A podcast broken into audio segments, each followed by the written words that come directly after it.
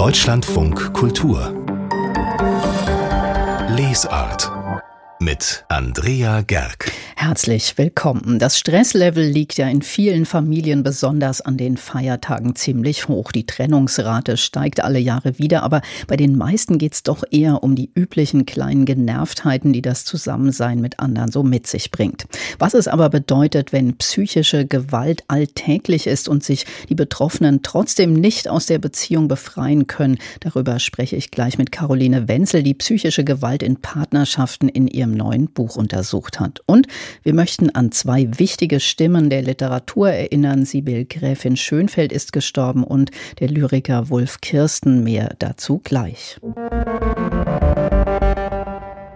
Zwei große Persönlichkeiten der Literatur sind verstorben. Der Lyriker Wolf Kirsten, an den wir auch in dieser Stunde noch erinnern werden. Aber es gilt auch, eine wichtige Frau der Literatur zu würdigen. Sibyl Gräfin Schönfeld ist im Alter von 95 Jahren gestorben. Sie war Autorin zahlreicher Bücher für Kinder und Erwachsene. Sie übersetzte, brachte eine Benimmfibel heraus und sie pflegte schon Kochkultur lang bevor die gute Küche so angesagt war wie heute. Ute Wegmann erinnert erinnert an sie. Sie war eine Kulturvermittlerin mit Engagement und Humor. Neben gutem Benehmen und der Esskultur lag ihr besonders die Literatur für junge Menschen am Herzen. Ihre Arbeit als freie Journalistin begann Sibyl Gräfin Schönfeld 1954 bei der Zeit und beim Zeitmagazin. Fortan berichtete und rezensierte sie unter anderem Kinder- und Jugendbücher, engagierte sich stets für das anspruchsvolle Kinderbuch und schrieb bis ins hohe Alter für die Süddeutsche Zeitung. In den ersten Jahren ihrer journalistischen Tätigkeit gehörte sie zur Redaktion der Frauenzeitschrift Konstanze und arbeitete unter anderem für den Stern. Ihr Interesse an Menschen und Themen, das sich auch in den unterschiedlichen Genres ihrer Bücher spiegelt, erklärte sie einmal so. Es zeigt, dass ich eine Journalistin bin und gewesen bin. Journalisten kriegen gesagt, schreib mal das. Und dann geht man hin und recherchiert und unterhält sich mit Leuten und manchmal kommt man zum Ziel und manchmal löst sich das auf, aber man hat eben irgendetwas dann schon im Kopf und verarbeitet es vielleicht für die nächste Geschichte. Nach dem Krieg fing ja alles an. Und wir hatten noch die irrige Idee, dass wir wirklich neu anfangen und besser anfangen könnten. Auf jeden Fall, wenn ich jetzt zurückblicke, so fällt mir auf, dass wahrscheinlich alle, die mit der Bundesrepublik in den Beruf hineingewachsen sind, auch in dieses Land hineingewachsen sind, sein Schicksal, seine Eigenarten, seine Gefährnisse natürlich auch verfolgt und damals aufgeschrieben haben und gar nicht gewusst haben, dass sie damit eigentlich das Bild der Nation gezeichnet haben. Sie übersetzte auch Klassiker aus dem Englischen wie Alice im Wunderland von Lewis Carroll oder Bücher von Roald Dahl, Charles Dickens und Edith Nesbit. Insgesamt waren es 120 Titel. Die deutsche Nachkriegsliteratur ist aus politischen Gründen reich an den Stimmen der ganzen Welt. Die Zahl der Übersetzungen waren bei der Kinder- und Jugendliteratur immer am höchsten zwischen Ende der 30er und Anfang der 50er Prozent. Also ist das etabliert von Anfang an. Und bei der Belletristik ist es genauso. Die Belletristikverlage haben ja auch vor allem das übersetzt, was während der Nazizeit eben draußen blieb und haben davon sich eine Basis von wunderbarer Literatur schaffen können, von denen die, die Autoren auch nur gezehrt haben.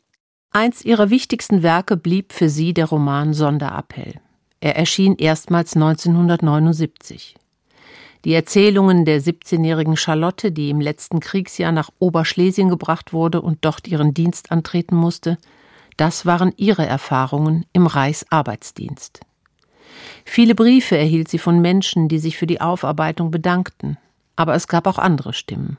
Die Beteiligten haben mich natürlich aufs Korn genommen und haben gedroht, haben angerufen und gesagt, das ist Nestbeschmutzung. Und es hat sich herausgestellt, dass die Führer und Führerinnen des Arbeitsdienstes keine Parteigenossen werden mussten. Infolgedessen hatten all diese jungen Leute eine schneeweiße Weste Und sie waren eben Mitte 20, Anfang 20. Sie waren Heimleiter oder sowas ähnliches. Und sind, ohne mit der Wimper zu zucken, in die deutsche Pädagogik hinübergegangen. Sie sind Lehrer geworden, Geschichtslehrer geworden. Sie haben ihrerseits wieder Heime geführt. Und sie haben alle Unterlagen, also auch die Arbeitslisten und also was auch immer, sichergestellt. Sibylle Gräfin Schönfeld hatte Glück, wie sie selber sagte, und konnte als eine der letzten diese Unterlagen einsehen. Aufklärung war ihr stets wichtig. Ihre Leidenschaft für die Esskultur und das Kochen dokumentieren Buchtitel wie Gestern aß ich bei Goethe, bei Astrid Lindgren zu Tisch, Wanderungen durch Theodor Fontanes Esslandschaften. Das Kochbuch für die kleine alte Frau, ein heiterer, selbstironischer Titel, heute ein Bestseller, erschien zu ihrem 95. Geburtstag als Taschenbuch. Sibylle Gräfin Schönfeld war eine leidenschaftliche Journalistin, eine nimmermüde Autorin. Ihre Autobiografie trägt den Titel Hoffen auf das Bessere, vom langen Weg in eine neue Zeit. Hier erzählt sie ihre Familiengeschichte, die in Österreich begann. Vielleicht findet man dort eins ihrer sogenannten Lebensgeheimnisse, das sie im Deutschlandradio Kultur so formulierte. Schau dich um, sei aufmerksam, guck, was um dich herum passiert. Denk nicht nur an dich. Dachte und sagte Sibyl Gräfin Schönfeld, die Journalistin, Übersetzerin und Autorin, ist im Alter von 95 Jahren gestorben und Ute Wegmann erinnerte an sie. Überfüllte Frauenhäuser und misshandelte Kinder. Die häusliche Gewalt ist in der Corona-Pandemie nochmal stark angestiegen und darüber wurde auch viel berichtet. Was in der Öffentlichkeit weniger wahrgenommen wird, ist, wenn sich die Gewalt nicht gegen den Körper richtet, sondern sagen wir mal gegen die Seele. Dabei ist psychische Gewalt in Beziehungen ein schwerwiegendes Problem. Die Journalistin und Autorin Caroline Wenzel hat sich mit dem Phänomen beschäftigt. Vom Traum zum Trauma heißt ihr Buch und ich freue mich, jetzt mit ihr darüber sprechen zu können. Hallo, herzlich willkommen, Frau Wenzel. Hallo, Frau Gerg, freut mich. Mich auch. Wie gesagt, Psyche, äh, physische Gewalt gegen Frauen und Kinder, davon hören wir alle, vor allem seit der Pandemie immer wieder. Aber wie sind Sie denn auf dieses Thema gestoßen? Es war eine Parallelität von Ereignissen. Zum einen ist eine Freundin von mir betroffen. Sie ist auch eine der Betroffenen, die im Buch ausführlich ihre Geschichte erzählen. Und sie fing an, mir so Ersatz Versatzstücke zu erzählen, sich zu öffnen. Das machte mich stutzig, das Ganze. Und zur gleichen Zeit kam die alljährliche Kriminalstatistik zur Partnerschaftsgewalt raus. Das ist immer im November. Da gibt es jede Menge Talkshows dann, wenn diese Zahlen erschienen sind. Und in diesen Talkshows saßen überwiegend Leute, die von körperlicher Gewalt betroffen sind. Und alle diese Menschen sagten früher oder später in allen diesen Talkshows den verräterischen Satz, aber die psychische Gewalt war viel schlimmer. Und dieser Satz hat mich hellhörig gemacht. Es wurde selten nachgefragt in diesen Talkshows, weil klar, die körperliche Gewalt ist besser fassbar, ist plakativer, ist medial besser darstellbar, aber die psychische Gewalt war schlimmer als die Schläge, sagen viele Betroffene, die beides erlebt haben. Das glaubt man auch, wenn man das liest, was ihre Betroffenen da vor allem erzählen. Dann hat das ja auch so viele Facetten, dass man das eigentlich gar nicht richtig definieren kann. Oder wie würden Sie das jemandem erklären, was psychische Gewalt eigentlich ist? Psychische Gewalt hat eine ganz bestimmte Dynamik, aber wie Sie sagen, das ist eine sehr subtile Dynamik. Man muss sehr genau hinschauen, um das zu erkennen. Und nach außen hin werden meistens auch nur kleine Versatzstücke sichtbar von dieser Gewaltform. Aber es gibt eine typische Dynamik. Diese ganzen Beziehungen, die von psychischer Gewalt geprägt sind, fangen wirklich mit einem riesigen Honeymoon an. Nicht nur die übliche Verliebtheit, sondern ein sogenanntes Love-Bombing. Die Betroffenen sagen alle, er oder sie hat mich derartig auf Händen getragen, wie ich es echt echt noch nie erlebt habe. Und dann nach einem halben Jahr, nach einem Jahr fängt das an zu kippen, so mit kleinen Nadelstichen, immer mal wieder kleine Bemerkungen, schleicht sich so eine latente Feindseligkeit ein, die auch die Betroffenen nicht greifen können. Und das stürzt sie dann wirklich in eine tiefe Verwirrung und gleichzeitig auch in eine emotionale Abhängigkeit. Und dann werden diese Angriffe auf den Selbstwert immer, immer, immer stärker und es destabilisiert wirklich die Betroffenen. Also ein Charakteristikum ist tatsächlich wirklich, es sind nicht einmalige Ausrutscher oder irgendwie eine kleine fiese Bemerkung, sondern es geht an den Kern der Persönlichkeit. Ja, wenn man das liest, dann möchte man die ja so richtig packen und schütteln, diese Leute, weil die sind ja anfangs eigentlich selbstbewusste, selbstständige Menschen und dann äh, kommt diese zerstörerische Beziehung dazu.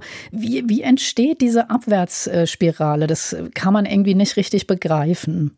Es ist wirklich eine Abhängigkeit, also wie eine Drogenabhängigkeit. zu formulieren es auch zwei der Betroffenen in meinem Buch. Ich fühlte mich wie eine Süchtige, der die Droge weggenommen worden war. Die Betroffenen hungern immer nach diesem wirklich großen Rosarot, nach diesem Honeymoon der Anfangszeit. Und zwischendurch ist es dann auch immer kurz mal wieder sehr, sehr nett und dann kommt wieder so ein Seitenhieb. Und sie hängen da wirklich drin. Sie sind abhängig nach diesen schönen Momenten. Sie schaffen es nicht, sich zu lösen. Es ist wirklich auffällig an diesen Beziehungen, dass die Betroffenen 10, 15 Jahre in meinem Buch, der Mann sogar 18 Jahre da drin hängen und den Schritt nicht schaffen, sich zu lösen. Ihr Buch hat ja quasi zwei Teile. Also am Anfang gibt es diese drei großen Fallbeispiele, wo die Betroffenen selbst erzählt haben und sie das dann schildern. Und dann im zweiten Teil äh, kommen Expertinnen und Experten zu Wort, eine Ärztin, eine Rechtsanwältin, ein Psychiater. Sie haben schon gesagt, einer der Betroffenen war eine Freundin oder Bekannte von Ihnen. Wie sind Sie an die anderen gekommen? Das ist ja sicher nicht so einfach, da Leute zu finden, die offen darüber erzählen. Es ist tatsächlich nicht einfach, vor allen Dingen Leute zu finden, die in dieser Ausführlichkeit erzählen können, sage ich auch mal. Ich habe nach Leuten gesucht, die noch nicht so lange raus sind aus der Beziehung, die emotional da also noch ein Stück weit auch gefangen sind. Aber natürlich mussten die stabil genug sein, um wirklich 15 Stunden habe ich mit jedem Einzelnen ungefähr geredet in kleinen Etappen. Sie mussten stabil genug sein, solche Gespräche auch durchzustehen, weil das triggert natürlich sehr viel wieder an. Ich habe in Foren gesucht, ich habe äh, in Selbsthilfegruppen gesucht, ich habe in Beratungsstellen nachgefragt, ich habe mit vielen, vielen Betroffenen gesprochen im Vorfeld, um wirklich diese drei rauszufinden, deren Geschichten sich auch in gewisser Weise ergänzen, so ein bisschen, um ein Gesamtbild dieser psychischen Gewalt dann abzubilden. Und das sind ja zwei Frauen und ein Mann. Hatten Sie, äh, man hat schon den Eindruck, dass das bei dem Mann auch noch mal anders ist, oder?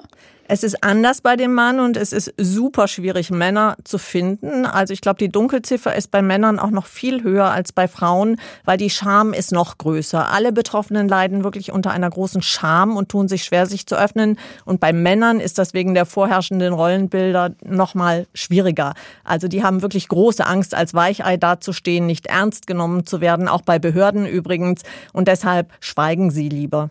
Sie haben gerade gesagt, die Dunkelziffer ist wahrscheinlich sehr viel höher. Wie ist denn überhaupt die Datenlage? Man weiß ja wirklich eigentlich ganz wenig davon. Gibt es überhaupt da Studien über psychische Gewalt? Es gibt ähm, wenige Studien zu diesem Thema. Meistens wird es nur als Begleiterscheinung wahrgenommen der körperlichen Gewalt. Obwohl die psychische Gewalt die häufigste Form der häuslichen Gewalt ist, wird sie selten getrennt von den anderen äh, Gewaltformen untersucht.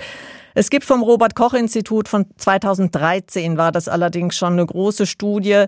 Ähm, da hieß es, jeder Fünfte hat in den letzten zwölf Monaten psychische Gewalt erlebt. Äh, Finde ich vielleicht ein bisschen hochgegriffen, sehr spannend. Da drin fand ich aber noch eine andere Zahl. Jeder Zehnte hat zugegeben, in den letzten zwölf Monaten Gewalt ausgeübt zu haben, also psychische Gewalt. Mhm. Nun ist diese Studie fast zehn Jahre alt und leider wird zu wenig geforscht daran. Was denken Sie, woran das liegt? Sind das wieder mal die üblichen Kostengründe in der Medizin? Es wird diese Form der Gewalt nicht äh, richtig wahrgenommen. Also es wird oft wirklich, und die Auswirkungen werden auch massiv vor allen Dingen unterschätzt, gerade von Institutionen und Behörden. Und ich denke, ja, vielleicht ist es zum einen wirklich die Angst, das könnte Geld kosten. Ähm, und zum anderen wird es einfach tatsächlich noch nicht richtig wahrgenommen und die Folgen werden massiv unterschätzt. Und das ist ja auch äh, quasi in der gesamten Gesellschaft verbreitet, also jetzt nicht auf irgendeine bestimmte Schicht beschränkt. Ich fand es sehr auffallend, also in meinem Buch, das sind drei sehr selbstbewusste, beruflich sehr erfolgreiche Menschen, bei denen man eigentlich nicht denkt, dass sie sich die Butter vom Brot nehmen lassen. Und das sind viele, mit denen ich gesprochen habe. Also es ist, wie Sie sagen, in allen Schichten gleichermaßen verteilt, sehr häufig auch in, in Akademikerkreisen. Also ich habe mit vielen Betroffenen gesprochen, die wirklich Akademiker sind. Was äh, würden Sie denn sagen, muss unbedingt gemacht werden, um auch die Situation Betroffener vielleicht leichter zu machen oder schon die von vornherein zu stärken, damit sowas gar nicht erst so weit kommt? Ich glaube, man müsste im großen Stil schulen. Man müsste all die Behörden, Institutionen, die Menschen an den Gerichten, äh, bei der Polizei, Schulen, Hausärzte schulen, ähm, über die typischen Mechanismen dieser Gewaltform. Weil wenn man genau hinschaut, kann man es erkennen, aber dazu muss man diese Dynamiken kennen. Und dazu wären Schulungen sehr sinnvoll, gerade auch von Familienrichtern zum Beispiel. Das wird auch immer wieder gefordert. Oder eben, wenn man die Hausärzte enger mit einbinden würde, dann könnte man diese Form der Gewalt früher erkennen. Und das wäre auch sehr wichtig, weil es ist auch ein Indikator für später folgende körperliche Gewalt. Es ist in allen Fällen, wo körperliche häusliche Gewalt passiert, gibt es eine lange Vorgeschichte psychischer Gewalt, oft viele Jahre. Sprich, wenn man da früher hinschauen würde, könnte man möglicherweise auch wirklich körperliche Gewalt in Partnerschaften oder sogar die Femizide, die jetzt viele Schlagzeilen machen, verhindern. Was raten Sie denn, äh, wenn man jetzt sowas mitkriegt? Sie haben ja selbst gesagt, dass Sie das beobachtet haben bei einer Freundin, wenn man sowas mitkriegt oder auch eben selbst betroffen ist. Ähm, was sollen Leute machen, die damit zu tun haben? Auf jeden Fall ansprechen und nicht wegschauen, aber gegenüber den Betroffenen vorsichtig ansprechen, weil sie leiden unter großen Schuld- und Schamgefühlen. Sie denken, sie sind selber schuld daran, dass diese Beziehung so in der Schieflage ist. Das wird ihnen auch immer wieder suggeriert von den Gewaltausübenden. Also sie schämen sich. Aber man kann sie vorsichtig ansprechen, wenn man alleine mit ihnen zusammen ist. Meistens ist in solchen Beziehungen auch der Partner immer dabei. Das Stichwort Kontrolle ist ein wichtiges. Aber ansprechen, wenn man allein mit ihnen ist, vielleicht ein Buch in die Hand drücken, vielleicht eine Geschichte erzählen, eine ähnliche, auf Beratungsangebote hinweisen. Ansprechen, hinschauen. Und vielleicht Ihr Buch in die Hand drücken. Das öffnet ja auch Augen, wenn man sieht, wie es anderen ergeht. Caroline Wenzel. Vielen Dank für dieses Gespräch. Alles Gute. Ich danke Ihnen. Und das Buch vom Traum zum Trauma, psychische Gewalt in Partnerschaften, ist beim Hirzel Verlag erschienen. Adventskalender.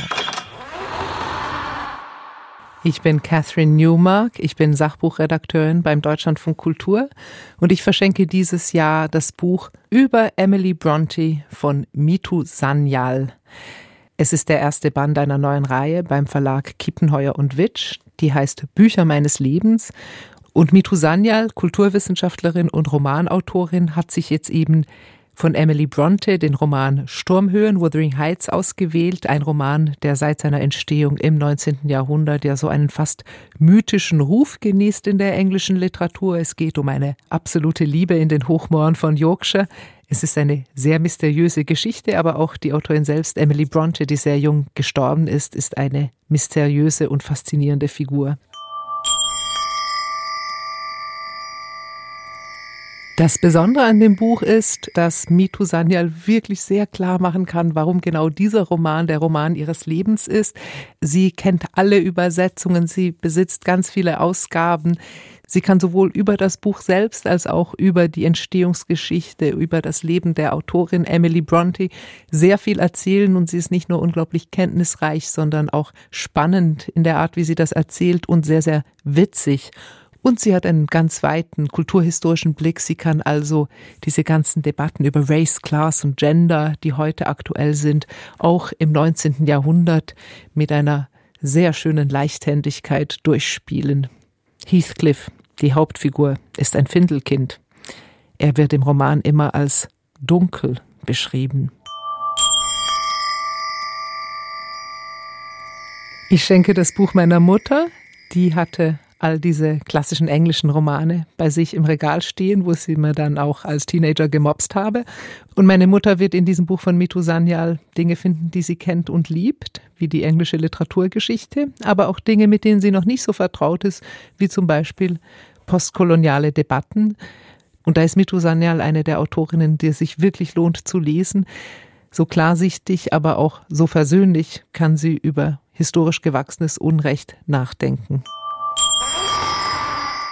Türchen Nummer 16 enthält einen Buchtipp von Catherine Newmark. Sie empfiehlt Mitu Sanyals Essay über Emily Bronte, erschienen in der Reihe Bücher meines Lebens, die Volker Weidermann bei Kiepenheuer und Witsch herausgibt. Der Dichter Wolf Kirsten ist im Alter von 88 Jahren in Weimar gestorben. Er war Mitstreiter der legendären sächsischen Dichterschule und er war der leidenschaftliche Landschaftshistoriker unter den Gegenwartspoeten, heißt es heute. In einem Nachruf auf ihn hören wir mal, wie er selbst sein Schreiben charakterisiert hat. Ich schneide ja immer kleine Stücke aus meinem Leben heraus und bei mir ist im Grunde alles autobiografisch grundiert. Manchmal ist es direkt blank bis ins Naturalistische hinein, Autobiografie. Und manches verhüllt mehr, als es aufdeckt, aber es ist erkennbar. Der Lyriker Wolf Kirsten, wir wollen auch an ihn erinnern. Zum Glück ist mein Kollege Helmut Böttiger hier. Der sollte heute eh kommen, um ein Buch vorzustellen. Das macht er auch gleich noch. Aber er ist ja ein exzellenter Kenner der deutschen Nachkriegsliteratur, Autor wichtiger Bücher dazu. Herr Böttiger, Wolf Kirsten, was war das für ein Dichter? Wofür ist er bekannt? Ja, ein wirklicher Homme de Lettre, aber in einer Weise, die man zumindest in der Bundesrepublik so nicht kannte. Er war lange Lektor in Weimar beim Aufbauverlag und das war für ihn eigentlich die richtige Stelle, um sich in die Literaturgeschichte zu vergraben. Und äh, als Sohn eines Steinmetzen äh, kam er zur Arbeiter- und Bauernfakultät äh, in der DDR, hat also durchaus äh, die DDR am Anfang als eine Chance begriffen. Äh, solche wie er wurden gefördert. Aber diese Steinmetzhafte aus seiner Familie ging dann auch in seine eigenen Gedichte ein, sind Gedichte, äh, die sehr stark äh, die Natur, seine Landschaft zum Thema haben. Und er sagte immer programmatisch, es geht ihm nicht um Naturgedichte, sondern um die Landschaft, in die der Mensch eingegriffen hat. Und das ist am Anfang durchaus auch positiv, der Fortschritt, aber im Lauf der Jahre äh, wurde das immer ähm, ein bisschen resignativer und trauriger trauriger, wie die Landschaft von Menschen auch zerstört wird. Jetzt haben Sie gesagt, er hat sich so in die Literatur vergraben. Hat er das auch in einem umfassenderen Sinn? Wie hat er sich denn so in der DDR als äh, Autor positioniert? Also er hat angefangen in den 60er Jahren äh, mit äh, Gedichtbänden und seinen Durchbruch hatte er dann in einem, mit einem kleinen Bändchen bei Reklam Leipzig. Das waren diese äh, dünnen Auswahlbändchen. Äh, sein äh, Band hieß Die Erde bei Meißen und ist 1986 erschienen.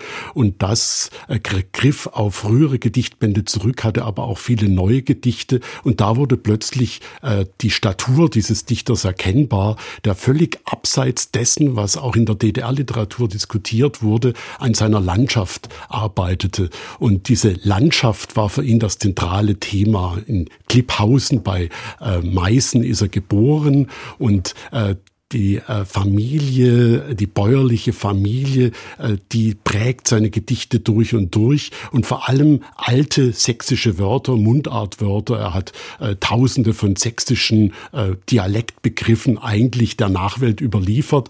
Und das führt in den Gedichten zu einem Nominalstil, wo viele Substantive vorkommen, aber es ist auch etwas, was sehr sperrig, widerspenstig wirkt in der Landschaft der DDR und und äh, dieser Gedichtband Die Erde bei Meißen hat ihn dann dazu befähigt, äh, freier Schriftsteller zu werden und tatsächlich eine Existenz als Privatgelehrter in der DDR zu führen. Und er war dann tatsächlich in den 90er, Nuller Jahren bis jetzt eine ja graue Eminenz, eine stille Autorität auch in der westdeutschen Literaturszene. Und hat er denn auch viele jüngere Lyriker inspiriert oder wie würden Sie sagen, ist so seine Bedeutung in der Literatur? Literaturszene? Er hat äh, dann in Weimar äh, sich mit der thüringischen Literatur auch beschäftigt und hat vor allem auch junge Thüringer Autoren gefördert. Und äh, ich habe entdeckt, dass er äh, relativ früh ein kleines Faltblättchen herausgegeben hat mit jungen Thüringer Autoren. Und das ist eine der ersten Veröffentlichungen überhaupt von Lutz Seiler, der von äh, Wulf Kirsten ja gefördert wurde als ein hoffnungsvoller Thüringer Autor. Er wurde wurde sehr anerkannt, er trat nie in den Vordergrund und vor allem als einer, der ein lebendes Archiv war. Er hat sich in die Literaturgeschichte vergraben, hat viele Anthologien herausgegeben. Jetzt zuletzt äh, die Anthologie Gedichte in deutscher Sprache von Nietzsche bis Celan unter dem Titel Beständig ist das leicht Verletzliche. Das passt auch sehr gut auf Wolf Kirsten und dass die Lyrik für ihn mit Nietzsche anfängt, hat etwas mit dem Genus Loki Weimar zu tun. Nietzsche Nietzsche war für ihn wichtiger als Goethe und Schiller. Helmut Böttiger über den Dichter Wolf Kirsten, der im Alter von 88 Jahren gestorben ist. Seine Bücher wie zuletzt der Gedichtband Erdanziehung sind im Fischer Verlag erschienen und Helmut Böttiger, Sie bleiben noch hier bei mir. Wir sprechen gleich noch über eine Neuerscheinung miteinander. Deutschlandfunk Kultur Buchkritik vor mehr als 100 Jahren, im Jahr 1906, da war das Buch, über das wir jetzt sprechen wollen, schon ein Bestseller. Berlin W heißt es von Edmund Edel. Das war ein Plakatkünstler und Karikaturist, der aber auch Filme gemacht hat, übersetzt und eben auch Bücher geschrieben hat. Jetzt ist Berlin W ein paar Kapitel von der Oberfläche nochmal neu erschienen und Helmut Böttiger hat es gelesen. Was ist das für ein Berlin-Buch? Wie schaut Edmund Edel auf die Hauptstadt? Ja, das ist 1906 erschienen und es ist schon ganz lustig, wenn man das heute liest, weil wir haben ja eine Gründerzeit erlebt nach 1989. Berlin wurde plötzlich die deutsche Hauptstadt und äh, Berlin hat so eine äh, Schickeria, eine Münchnerisierung erlebt und genau das ist vor 100 Jahren auch passiert und das beschreibt Edmund Edel. Äh, das war die Zeit, als Berlin weh plötzlich äh, in Mode geriet. Also nicht wie heute Berlin Mitte. Das damalige äh, Zentrum von Berlin war die Gegend um den Kurfürstendamm. Und so frühere Dörfer wie Wilmersdorf wurden plötzlich äh, so Baugebiete, wo das neureiche, neue Bürgertum sich großkotzige Villen hinbaute und riesige Häuser mit allen technischen Schikanen. Und diese Klientel, so die neue Parvenu-Klientel, die bei Fontane vorher in Frau Jenny Treibel schon ein bisschen beschrieben geschrieben wurde. Diese Parvenus beschreibt jetzt Edmund Edel in kleinen, spritzigen Feuilletons. Und das ist schon sehr interessant, vor allem wenn man das mit der äh, Berlin-Mitte-Szene heute vergleicht. Diese Haltungen der Parvenus gleichen sich aufs Haar. Das ist wirklich erstaunlich. Und wie kommt Edmund Edel überhaupt da rein? Ist er denn Teil dieses Milieus, sage ich mal, oder wie kommt er zu seinen Beobachtungen? Ja, er ist in gewisser Weise Teil dieses Milieus. Äh, er ist Plakatkünstler und er äh, machte schon auch vor seinem äh, Debütroman Furore als Plakatkünstler. Zum Beispiel hat er eine Werbekampagne für eine Schuhcreme-Sorte gemacht und der Werbespruch, der in Berlin Anfang des 20. Jahrhunderts groß plakatiert war und edel auch berühmt wurde, hieß, womit ich meine Stiebeln wichse, mit Eulen wichse, wichse, ichse. Und das hat man in Berlin anscheinend äh, fast als Gassenhauer verwendet. Und als Plakatkünstler war er natürlich präsent in dieser neuen Kulturschickeria. Und in diesem Buch gibt es auch ein Kapitel über eine Ausstellungseröffnung, wo ein äh, sogenannter Experte so mit kunsttheoretischen Phrasen äh, die Salondamen zu beglücken versucht. Und man erkennt tatsächlich auch vieles wieder. Es gibt eine Haltung im äh, Konsum, Kultur, Kulturmilieu, die anscheinend zeitlos ist und Edmund Edel karikiert es sehr schön. Sie haben ja vorhin gesagt, es sind so kleine Beobachtungen. Was hat Ihnen denn besonders gut gefallen? Welche Beobachtung ist Ihnen so hängen geblieben? Also es gibt einen äh, Salon äh, am Kurfürstendamm von einer gewissen Mizi Webert, die Königin von Berlin W wird sie genannt, ist Ehefrau eines Fabrikanten, äh, der aber selten da ist und sie vergnügt sich dann äh, äh im Grunde mit seiner Rückendeckung äh, mit irgendwelchen dahergelaufenen Künstlern. Und am Donnerstagnachmittag, da gibt sie ihren Salon, da ist unter anderem die reizende Frau Otto Schulze. Die ist nämlich die geschiedene Frau eines berühmten Künstlers und wird so genannt. Und es gibt den Salonphilosophen Meyer oder den alten, liebenswürdigen Witzbold Herrn Dr. Müggelbach.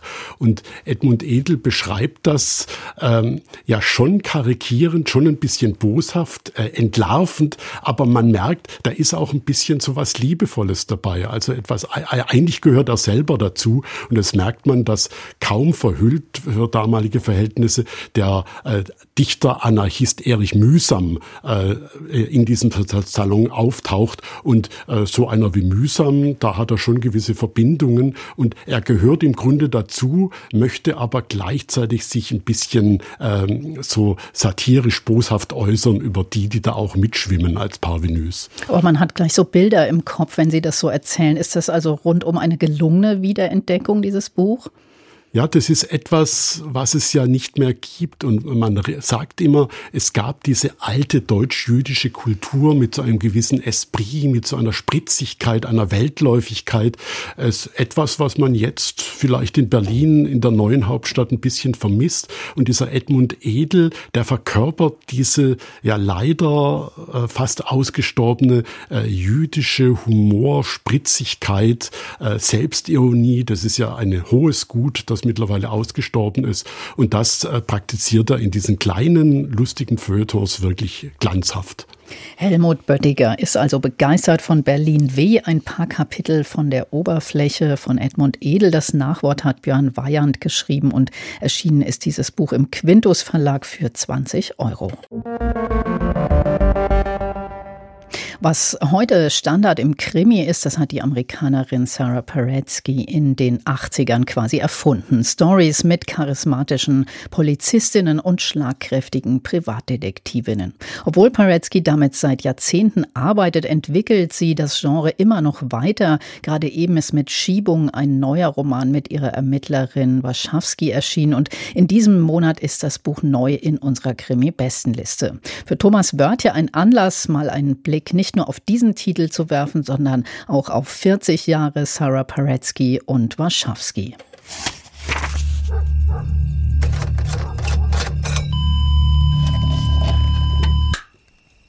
Neue Krimis. Schiebung ist der 19. Roman von Sarah Paretsky um die Chicagoer Privatdetektivin V.E. Warschowski. Es geht einmal um einen Neffen von Warschowskis Freundin Lottie Herschel, den man des Mordes verdächtigt. Hinter dem ist die lokale Polizei her und es geht um eine Nichte von Warschowski, die versucht herauszufinden, wer der Geschäftsführer einer merkwürdigen Kreditteilfirma namens Rundum Sorglos ist von dem sie vermutlich sexuell belästigt wurde. Das sind die zwei Handlungsstränge, die dann zusammenlaufen über Kunstraub, Raubkunst aus Syrien. Und da wühlt sich V.I. Warschowski kräftig rein.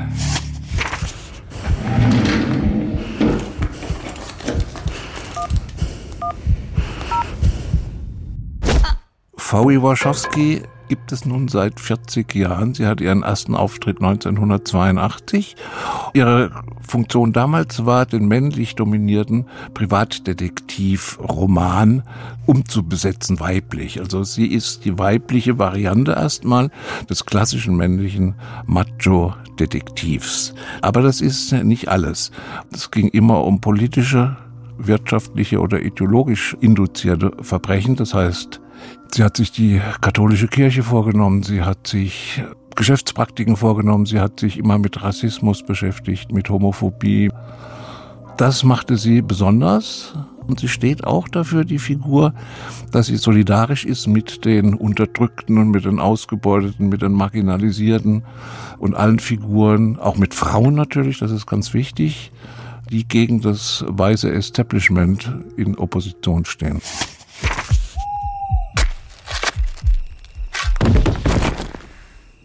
Wenn man sich 40 Jahre Sarah Paretsky-Romane anschaut, kommt man zu einer langen Chronik skandalös der amerikanischen Gesellschaft. Das macht es aus.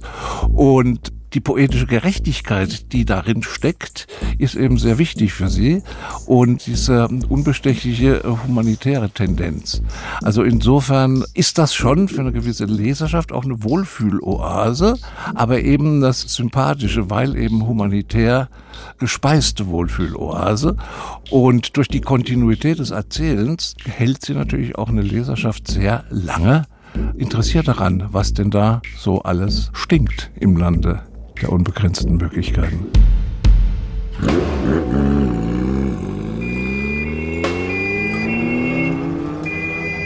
Thomas Wörtje stellte den neuen Roman von Sarah Paretsky vor. Schiebung aus dem Amerikanischen übersetzt hat Else Laudan das Buch und erschienen ist es bei Ariadne. Und es ist, wie gesagt, neu auf Platz 9 in unserer Krimi-Bestenliste. Die ganze Liste und jede Menge anderer Empfehlungen zu Krimis finden Sie auf unserer Webseite. Und wenn Sie Fragen zu Krimis haben, dann schreiben Sie uns gern an krimi.deutschlandradio.de.